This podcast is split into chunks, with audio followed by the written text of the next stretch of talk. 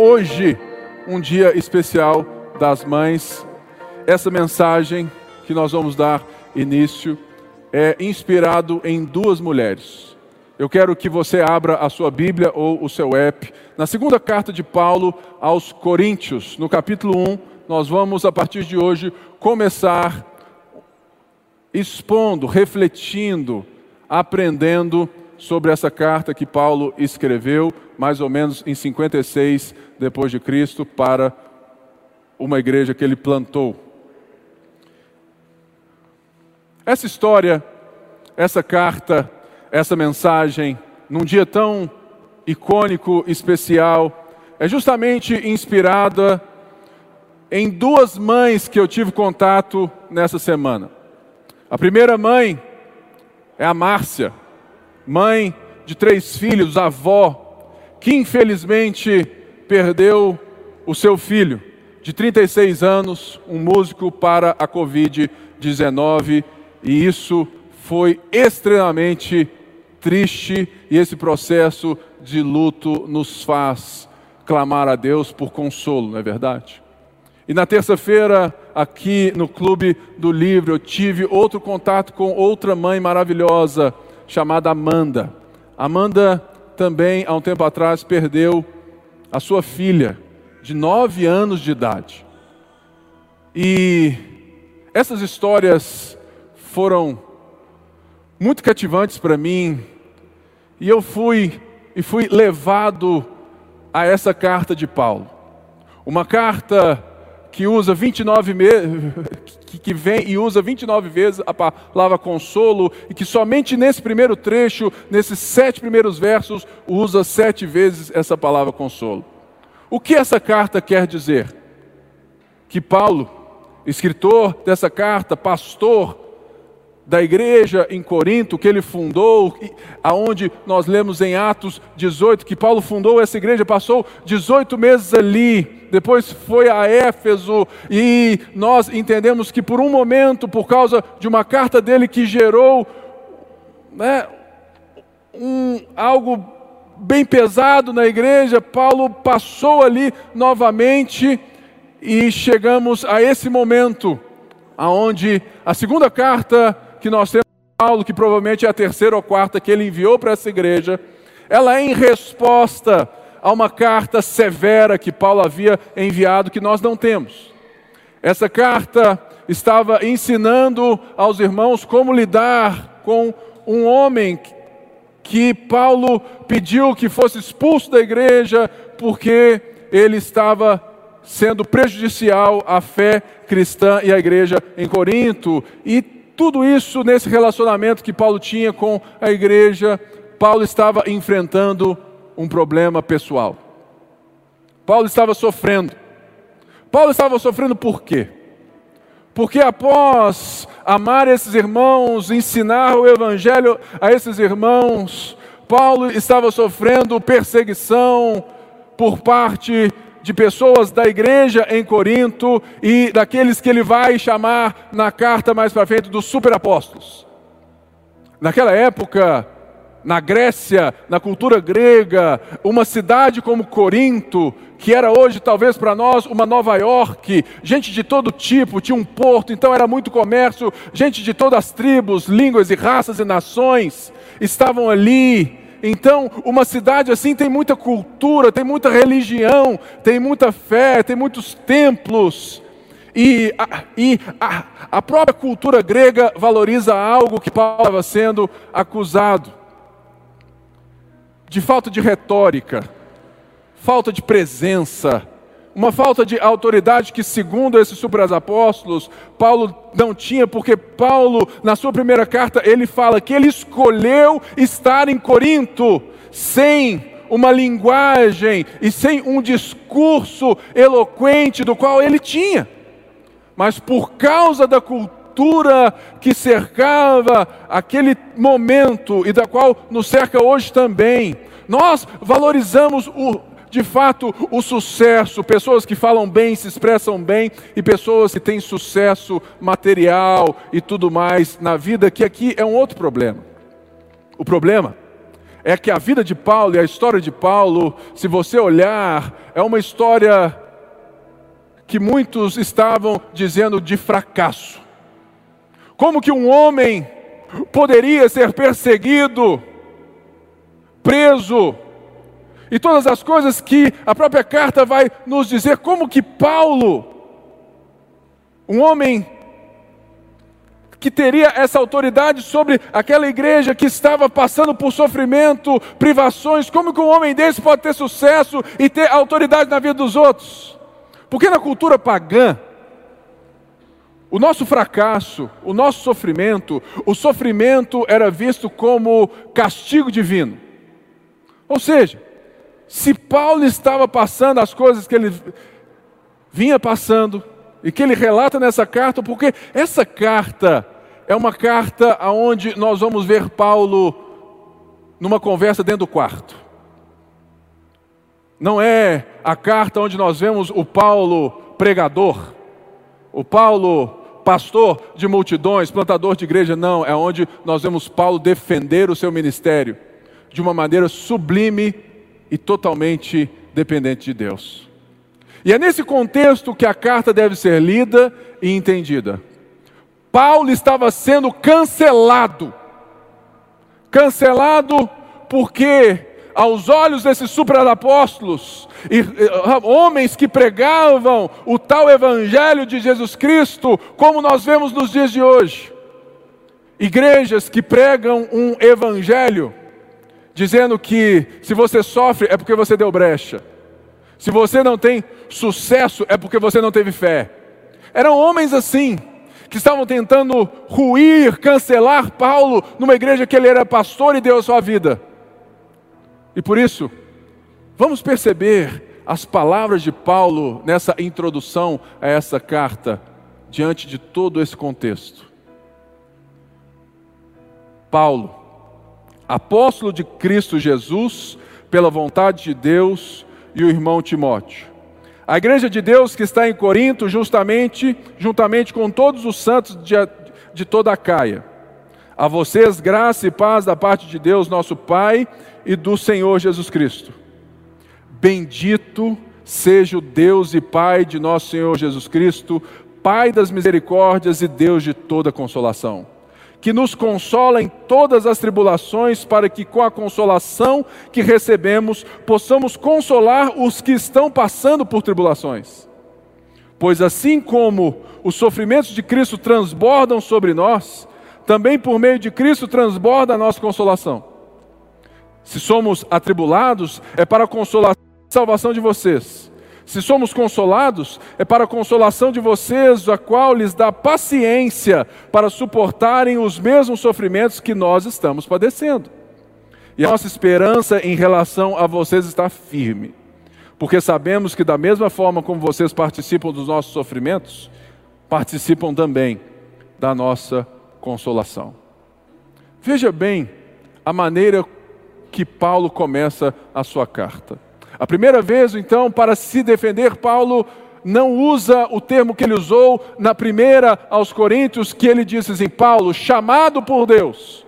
Mas ele afirma: Paulo, apóstolo, apóstolo de Cristo, Jesus. E ele diz: pela vontade de Deus. Paulo já começa a sua defesa, a sua afirmação, tirando aquilo que ele tem de melhor a vontade de Deus. O fato de ser alguém que está ali porque Deus o vocacionou e o chamou para aquele ofício. E ele então diz à igreja de Deus que está em Corinto: se Deus o colocou como apóstolo, como a igreja de Deus em Corinto pode contestar esse fato? E ele então começa a abrir a sua carta, e se você for ler as cartas de Paulo ou qualquer carta naquele momento, as cartas sempre começam com, uma, com um louvor a quem ela foi endereçada. Todas as cartas de Paulo, ele vai orar, ele vai falar sobre aqueles que ele está escrevendo. Mas engraçado que nessa Paulo faz diferente. Porque Paulo está falando de si mesmo Paulo está defendendo, está abrindo a sua vida de uma forma pessoal e íntima, de uma forma que nos ensina bastante. A primeira coisa que Paulo faz, orar a Deus por quem Ele é. Ele dizendo assim: Bendito seja o Deus e Pai do nosso Senhor Jesus Cristo.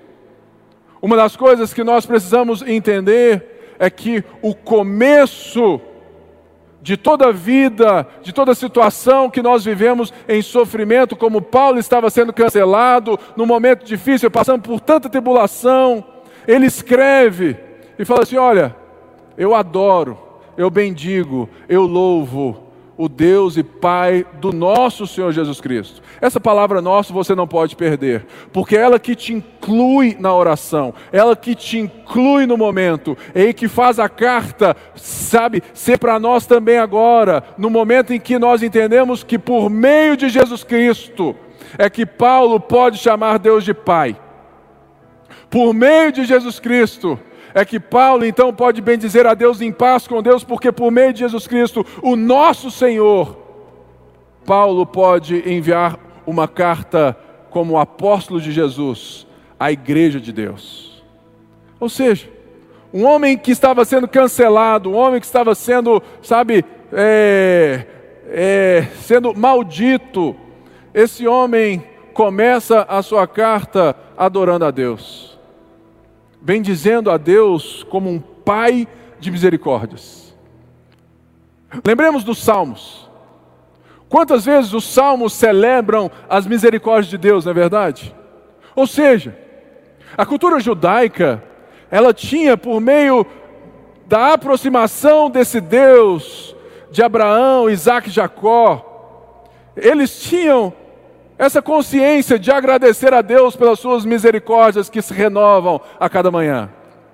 Por isso, Paulo começa a orar e a bendizer esse Deus, Pai de misericórdias, misericórdias então que alcançaram Ele. Se fosse eu, irmãos, eu teria chegado com tudo, mostrando tudo que eu tenho, tudo que eu fiz, mas Paulo não.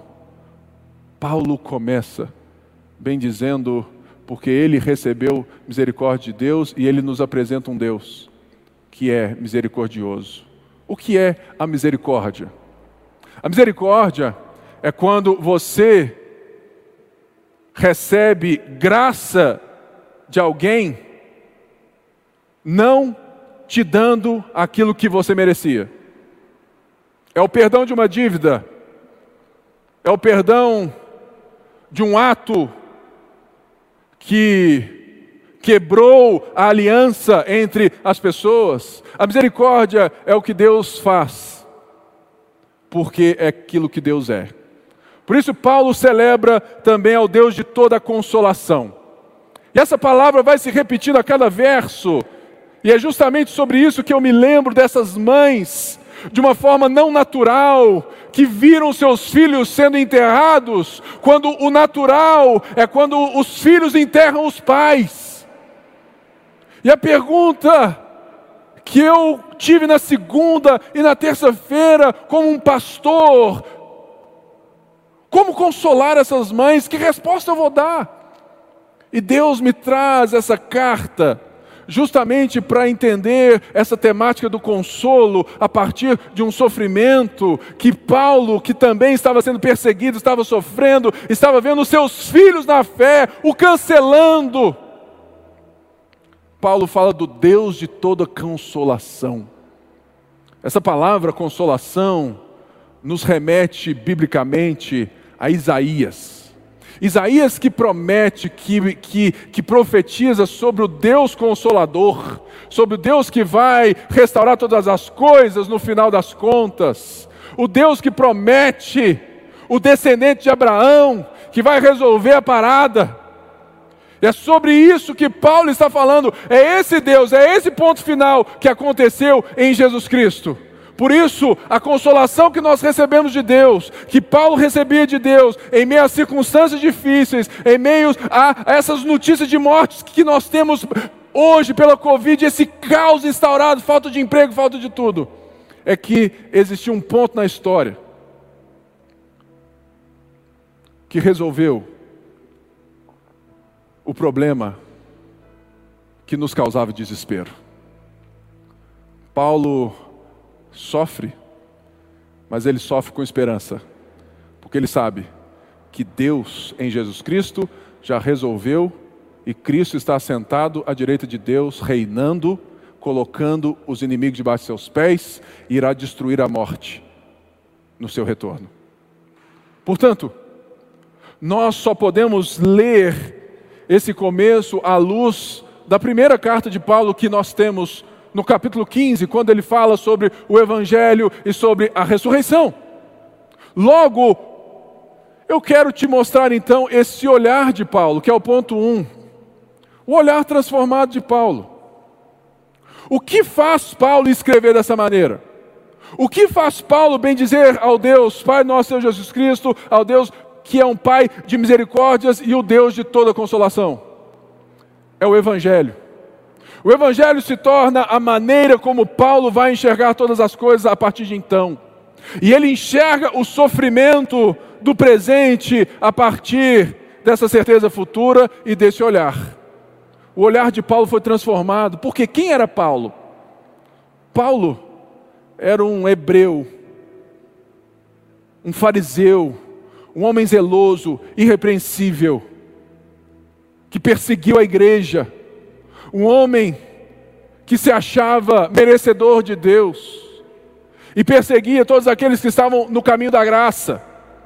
É esse mesmo Paulo que entende que o Evangelho o faz pecador, o faz ou seja, o pior de todos os santos, o menor de todos os santos, e é esse apóstolo que começa a escrever: olha, a maneira como eu sou consolado é por causa do Evangelho que me redimiu e que está redimindo todas as coisas. É por causa de um fato que nós precisamos falar mais, que é a ressurreição de Cristo. Cristo é o primeiro de uma nova criação que vai e será, está sendo instaurada pelos novos céus e nova terra quando ele voltar.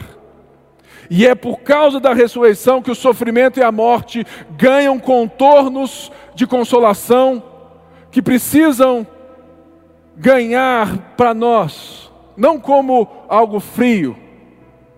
Paulo sofreu, Paulo passou por esse processo, mas o olhar transformado de Paulo, e que deve ser o nosso, é que Paulo passou pelo processo do sofrimento, o processo da perseguição, o processo do cancelamento, pelos óculos da ressurreição de Cristo.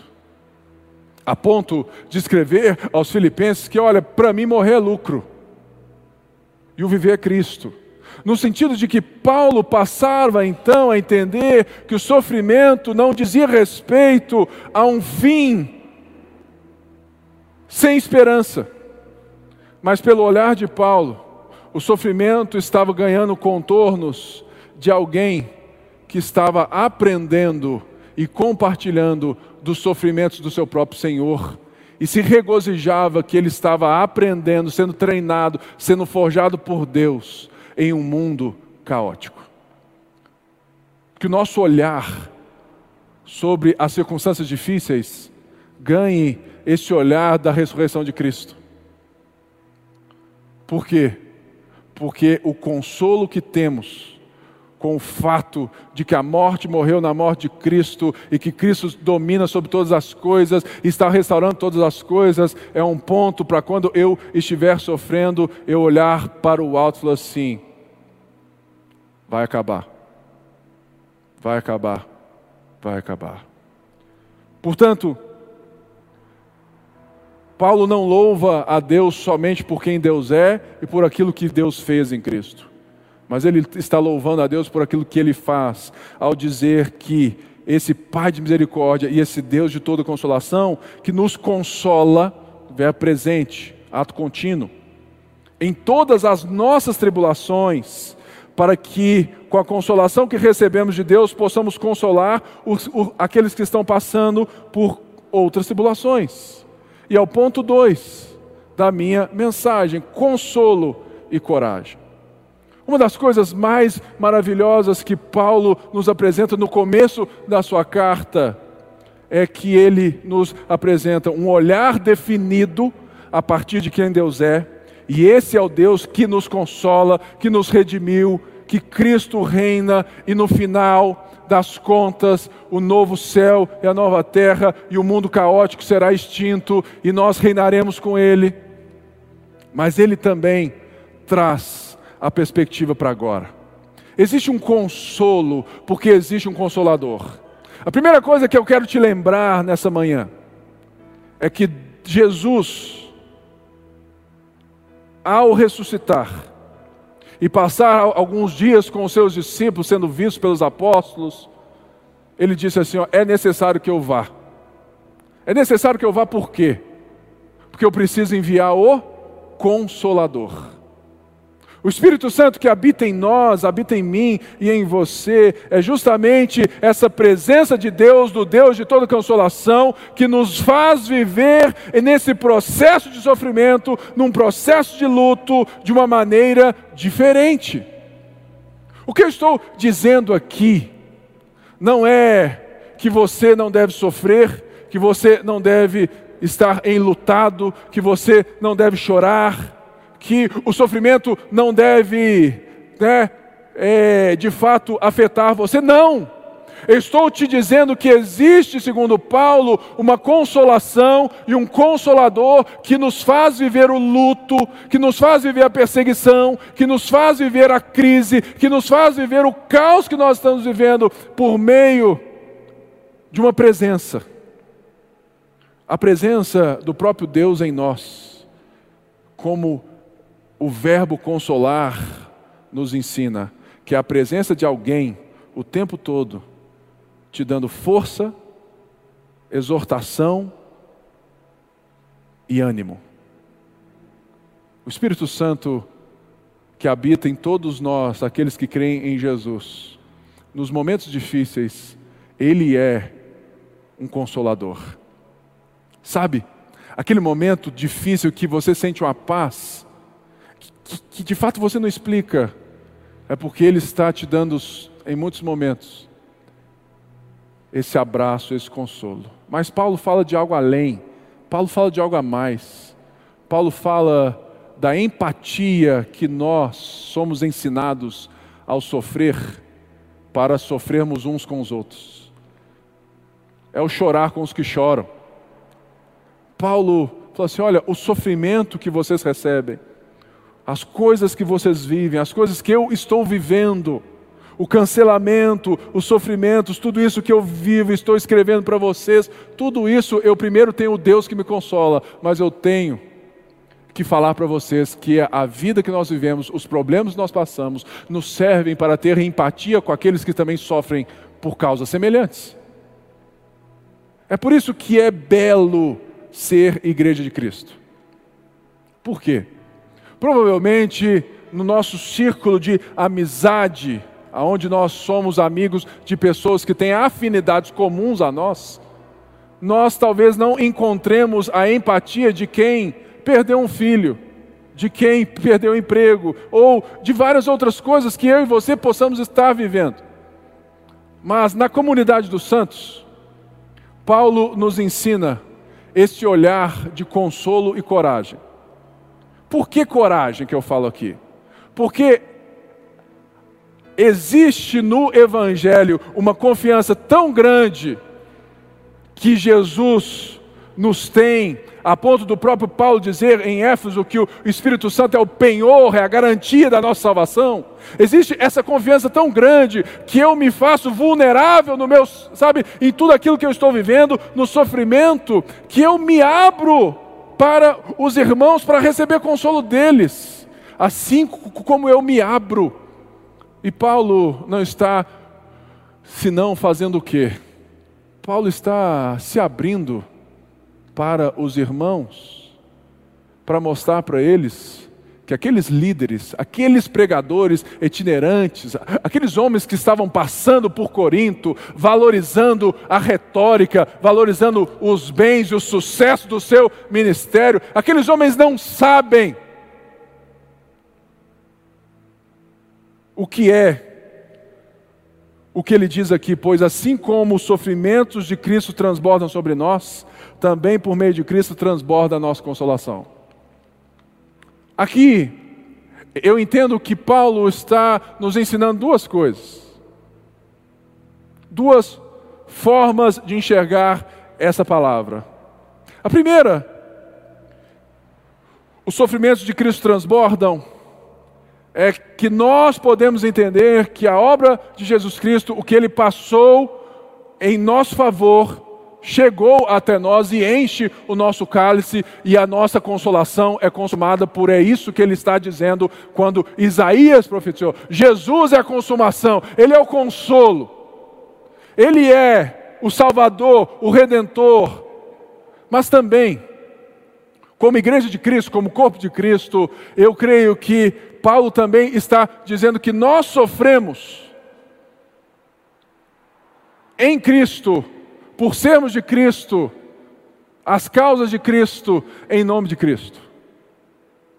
Porque, irmãos, por, nós vemos por toda a Escritura que Deus livra os seus filhos não dos problemas, não da fornalha, mas na fornalha, nos problemas, porque existe uma escola, existe um processo que o próprio Jesus passou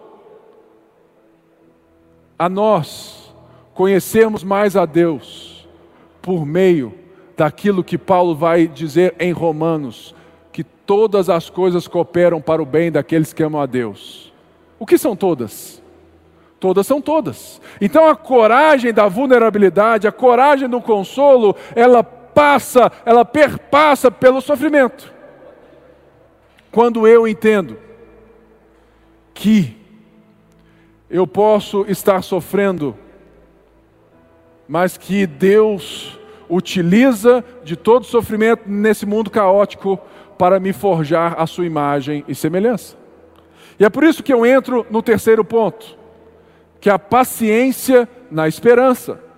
Olha só o que ele vai dizer quando diz que se somos atribulados é para a consolação e salvação de vocês. Ou seja, Paulo está dizendo: o fato que eu estou sofrendo como pastor de vocês, como apóstolo de vocês, as coisas que eu tenho passado, não é vergonha para mim, mas é benefício para vocês, porque eu estou sofrendo por causa de Cristo. Eu estou suportando por causa de Cristo. E quanto mais eu suporto, quanto mais eu caminho, quanto mais eu sofro e prevaleço em Cristo, porque Ele me consola, o benefício chega até vocês, porque o Evangelho chega até vocês. E ele diz assim: é para a consolação de vocês, a qual lhes dá paciência para suportarem os mesmos sofrimentos que nós estamos padecendo. Ou seja, Paulo inclui todo mundo naquilo que ele estava dizendo que ele e a sua trupe estavam vivendo. Ele fala assim: olha, todo mundo vai passar por sofrimento, seja ele de qual, qual forma for. E é aqui que eu quero explicar, porque ele fala que, que nós vamos ter paciência e a nossa esperança em relação a vocês está firme. Porque, porque sabemos que, da mesma forma como vocês participam dos nossos sofrimentos, também participam da nossa consolação. A pergunta é: por que sofremos? A primeira resposta que a Bíblia nos ensina é porque no pecado, do pecado veio a morte e todos morreram. E o mundo foi afetado pela morte, portanto, nesse mundo caído, nesse mundo depravado, o sofrimento é resultado corrente de um mundo da morte. Jesus, então, na cruz vence a morte, tem a chave sobre a morte, nos faz seus filhos, nos faz filhos do Pai, abre a família de Deus, nos dá essa esperança final de que Ele venceu a morte e de que a morte está sendo vencida, no sentido de que quando Jesus voltar, nós vamos ver a morte ser destruída na nossa vida, nós receberemos um corpo de glória e nós reinaremos com Cristo no novo céu e na nova terra. Portanto, nós sofremos primeiro Porque nós estamos em um mundo caído. Mas Deus utiliza dessas circunstâncias para também nos ensinar no sofrimento, para nos forjar, para nos fazer maturar, para nos alinhar, porque vai dizer que nós somos capazes de aprender todas as coisas somente com a vida boa. Você há de concordar comigo que não. E quantas vezes o sofrimento, a situação, sabe, difícil, o perrengue, no final você falou assim: ainda bem que eu passei por isso, porque hoje eu consigo enxergar de uma maneira que eu não enxergava. Sabe por quê? porque nós sofremos também por falta do Evangelho. No sentido de que não é que você não é e não tem o Evangelho, é que o Evangelho é algo que está sendo cada vez mais né, é, presente na sua vida, transformando você. Você e eu somos evangelizados todos os dias. Portanto, a nossa falta do Evangelho é essa briga entre a carne e o espírito que Paulo vai falar em Gálatas. Portanto, nós sofremos também porque nos falta ou nos sobra carnalidade. E Deus está usando o Espírito Santo, o Consolador, para nos moldar, para nos forjar. E Ele usa todas as coisas. E Ele usa o sofrimento, a situação difícil. Ele usa os sofrimentos internos e externos para nos forjar e nos ensinar a confiar e a viver segundo esse novo reino. Mas Paulo estava sofrendo por causa do Evangelho. Assim como Muitas pessoas no mundo hoje sofrem, talvez hoje no Brasil poucos sofrem por causa do Evangelho. Às vezes nós percebemos isso no nosso trabalho, um certo preconceito, uma certa coisa, mas nós somos, nós não somos atacados, presos ainda por causa do evangelho, mas Paulo estava sendo preso, Paulo estava sofrendo, Paulo estava sendo perseguido por causa disso. Portanto, ele quer nos ensinar o que ele aprende nas circunstâncias, que é a paciência. A paciência, segundo o termo grego aqui, é a capacidade de suportar situações extremamente difíceis. Ou seja, os sofrimentos que nós vivemos nessa vida recebem o consolo, mas esse consolo é, um, é, está nos acompanhando nesses processos da vida que, se nós formos ver pela ótica da ressurreição de Cristo, pelo Evangelho, pelo olhar transformado que eu disse de Paulo, nós vamos entender que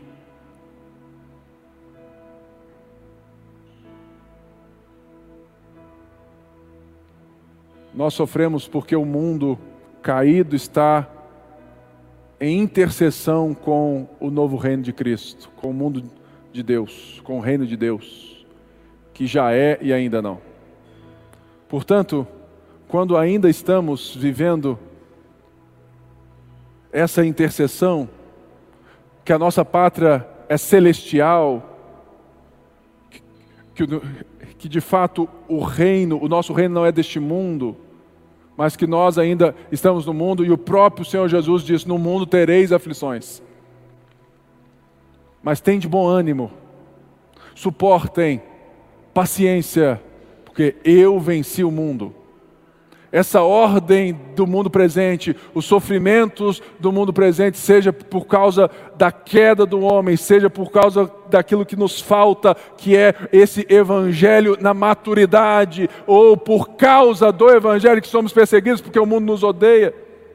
Suportem, tem de bom ânimo, eu venci o mundo. Portanto, o Paulo que está sendo cancelado, começa a se defender, mostrando sua vulnerabilidade, mas mostrando que é por meio dessas coisas que ele está sendo atacado, que a sua autoridade permanece.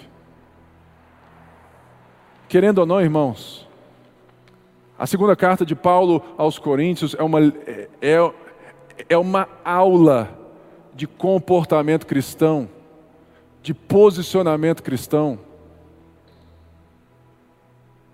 de alguém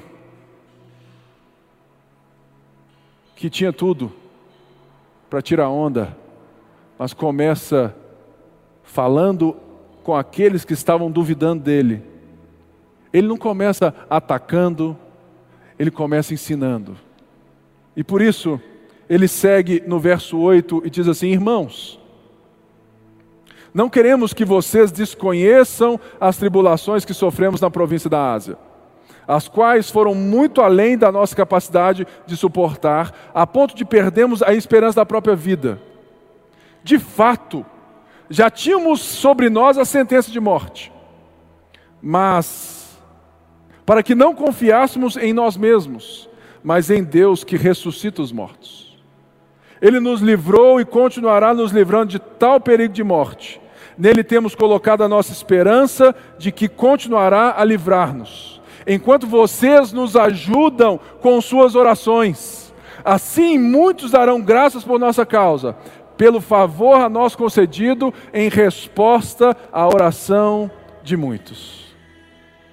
Paulo, então, após introduzir, bem dizer, orar, nos ensinando a consolação e o sofrimento, o processo, ele dá um testemunho pessoal de algo que nós não sabemos o que aconteceu na Ásia, ali em Éfeso, provavelmente, do qual Paulo diz que ele já tinha uma sentença de morte. Ele não nos conta o como, ele não nos conta nada, mas ele diz algo interessante. Nós não tínhamos mais esperança em nós mesmos. Existem momentos da minha e da sua vida, não é verdade? Que a gente se vê assim. Quando você escuta um médico dizer: Olha, nós já fizemos tudo pelo seu ente querido. E muitos médicos hoje falam assim: olha, se você tem alguma fé, agora é somente a fé. Paulo estava dizendo que falou: olha, eu não tinha nem como mais apelar para ser cidadão romano. Porque ele fez isso. Ao ser preso em Atos, nós vamos ver que que Paulo, quando estava sendo, né, ele foi preso e eles bateram nele, falou: como vocês estão fazendo? Como que vocês batem no cidadão romano? Ele tinha um essa saída, mas agora Paulo falou assim: olha, não, não tinha mais esperança, não, não nos restam nada, somente a confiança em Deus que ressuscita os mortos. Por isso, uma das coisas que o sofrimento, os momentos de dor, os momentos de luto, esses momentos caóticos dos quais nós estamos inseridos hoje e que vamos viver até o retorno de Cristo, nos ensinam é isso aqui, ó. É a confiança total. Todas as coisas cooperam para o bem daqueles que amam a Deus, no sentido de que Deus está o tempo todo utilizando essas coisas, nos forjando para que a nossa esperança esteja somente nele. E que a gente saiba de uma vez por todas que ele coordena e que ele comanda a história. Jesus não falou que os nossos dias estão né, contados, que, que Deus sabe os fios da nossa cabeça, do nosso cabelo. E ele fala assim: olha, por que, que vocês, sabe, têm ansiedade? Por que vocês se preocupam com aquilo que vão haver de comer, de vestir, de beber? E ele fala: buscar em primeiro lugar o reino de Deus e a sua justiça. Ao olhar para a morte,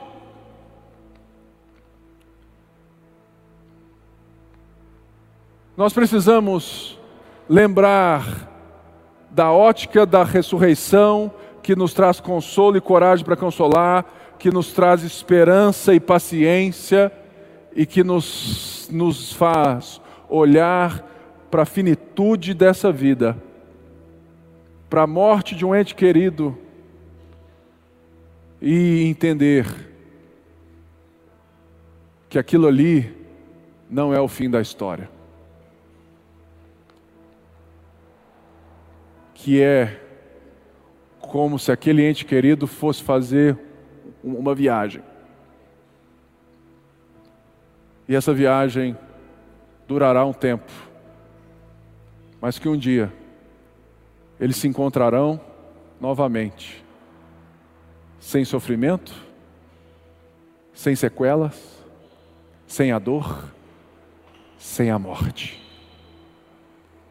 Irmãos, o que eu estou querendo sabe, dizer com a confiança total não é que você precisa ser um super crente. Eu estou dizendo que o luto deve ser vivido, o sofrimento deve ser encarado, as lágrimas têm que correr do nosso rosto, para que o consolo dos irmãos cheguem, para que a gente aprenda de Deus e para que a gente anseie pelo retorno de Cristo. Mas, segundo o Evangelho nosso Senhor Jesus Cristo e a ótica da ressurreição, a morte de um filho de Deus também é uma perspectiva de cura. A saudade fica, a dor nunca passa, mas o Deus de toda consolação nos garante e nos consola de que em breve estaremos num mundo onde não existe mais Covid, não existe câncer, não existe falta de emprego, não existe pobreza, não existe desigualdade, não existe sacanagem, não existe corrupção. E é nesse mundo que o seu ente querido já está com Cristo no paraíso, esperando a consumação e é o estabelecimento desse novo céu e nova terra. Por isso que crentes celebram a morte de um justo porque sabem que ele está com um amigo que o colocou no reino de, de Deus. O que eu estou querendo ensinar, e aquilo que o texto pula no meu coração, é que nós devemos aprender a confiar em Deus em tal maneira que a saber que quando o propósito dele na, na nossa vida se encerra nesse parênteses, nesse momento. Aprove a Deus né, levar, fazer aquilo que, que ele faz, porque a nossa confiança é no Deus que ressuscita os mortos. Aí muitos chegam e falam assim: Pipe, a cura é para todos? A minha resposta é: sim, mas não agora. Deus vai te prometer te curar de um câncer aqui, não. Mas Ele te promete curar de um câncer na ressurreição. A cura é para todos? Sim, mas não agora. Porque na ressurreição dos mortos, sabe, quando nós estamos com Cristo, quando Cristo quando os mortos ressuscitarem, quando Cristo voltar, não haverá mais câncer, não haverá mais dor, não haverá mais morte, não haverá mais nada. Portanto, aqueles que dormem em Cristo estão no começo dessa realidade. E isso deve ser um consolo para o nosso coração. E termino essa mensagem com o último ponto que Paulo nos ensina. Enquanto ele diz: Nele temos colocado a nossa esperança de que continuará a livrar-nos, enquanto vocês nos ajudam com as vossas orações. É engraçado que nós, reformados, temos um pouco de medo de falar que a oração move a mão de Deus. A gente morre de medo disso, porque nós cremos na soberania. E de fato ela existe. Mas o que Paulo está nos ensinando aqui é que Deus usa os seus filhos para participar da sua obra e que a oração e que orar é fazer muito. Muitas pessoas se sentem pequenas, sentem que estão dando pouca ajuda, pouco consolo, quando alguém que está em necessidade, em sofrimento, fala assim: oh, irmão, só ora por mim. Aí você fala assim: puxa vida, eu não estou fazendo nada. Nada? Você está fazendo o que de melhor existe. Você está intercedendo diante de Deus por aquela pessoa, Deus está brotando no seu coração e no coração de muitos, para participar com aquela pessoa, para sermos empáticos com aquela pessoa diante de Deus. E que para orar, para que a vontade de Deus seja feita na vida daquela pessoa. Ou seja, quando nós somos consoladores, quando nós entendemos essa situação, nós passamos a entender que faz parte da vida e é um benefício para nós orarmos uns pelos outros. A pior coisa que tem é o tal do Deus te abençoe, Deus te abençoe. Não, irmãos. Se você falou que vai orar por alguém, anota, se inscreva, ore interceda, se coloque diante de Deus, fala, Deus, eu oro pelo fulano de tal, intervém na vida dele, manifesta o teu poder, traz a tua vontade, manifesta a tua vontade, traz consolo, porque se existe algo que, que, que nos une, é de fato a oração uns pelos outros. Eu posso não saber o seu nome, na vida diária. Mas quando eu tenho ciência de que fulano de tal está passando por tal situação e eu passo a orar por ele, no momento que eu o vejo presencialmente na igreja ou em qualquer lugar, nós já temos uma conexão. Ô fulano, e aí? Como que está isso aí? Já existe uma irmandade muito mais próxima por causa do vínculo que a consolação e, e o fato de sermos chamados a consolarmos uns aos outros e a orarmos uns pelos outros nos ajuda. E portanto eu fecho com essa frase de Hernandes Dias Lopes que diz que o consolo não implica que Deus livra seu povo de todo desconforto. Antes, lhe dá ferramentas, treinamento e orientação para suportar vitoriosamente os problemas da vida. A verdade é que o Paulo que disse que Deus os livrou, o livrou de, de, de tantas coisas, esse Paulo morreu. E como que Paulo morreu? Paulo morreu decapitado, ele foi morto, ele foi assassinado, perseguido por causa do Evangelho. Deus o livrou de tantas coisas, mas não o livrou naquela situação. Deus não livrou Tiago, irmão de João, de ser morto por Herodes, sendo o primeiro apóstolo a morrer. E logo após, a Bíblia nos conta que esse mesmo homem prende Pedro a fim de matar Pedro. E o texto fala que a igreja orou intensamente. Ora, a, irmãos, a verdade é que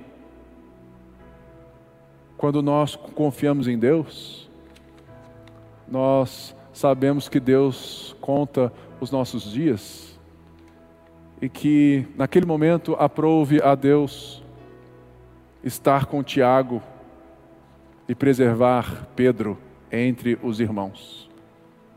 Assim como Paulo está dizendo que o sofrimento dele é para o consolo da igreja dos coríntios, para o nosso consolo, aprove a Deus livrar Paulo até que o propósito de Paulo fosse liquidado. E o Paulo que disse: Para mim, o viver é Cristo e o morrer é lucro.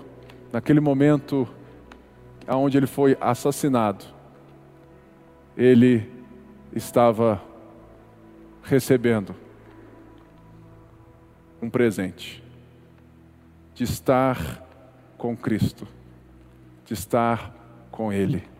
É por isso que o Deus de toda consolação é o nosso Deus e que a nossa fé é uma fé empática, é uma fé prática, é uma fé presente. Por isso eu quero te convidar, te desafiar, nesses momentos de Covid, a sermos mais empáticos as pessoas, a consolarmos mais uns aos outros e a orarmos uns pelos outros. E que no curso desse ensino, dessa carta, desse aprendizado, tantas coisas vão vir, que nós possamos entender que nós vivemos no paradoxo de que existe poder na fraqueza, existe triunfo na tragédia e existe força na vulnerabilidade. Quero te indicar nessa manhã que você escute uma música é que diz assim: Eu sou fraco, mas meu Deus é forte. Sou pequeno, mas meu Deus é grande. Sou momento, Ele é eternidade. Ele é tudo, eu sou só uma frase. Ou seja, mostrar que nós somos vasos de barro nas mãos de um Deus poderoso que nos salvou, que nos inseriu na sua família e que está conosco nas aflições do dia a dia, mas um dia ele voltará, estaremos com ele nos céus, na nova terra. Que você receba todo o consolo de Deus e que a gente possa juntos orar uns pelos outros. Deus te abençoe, Deus abençoe a todos. A paz do Senhor.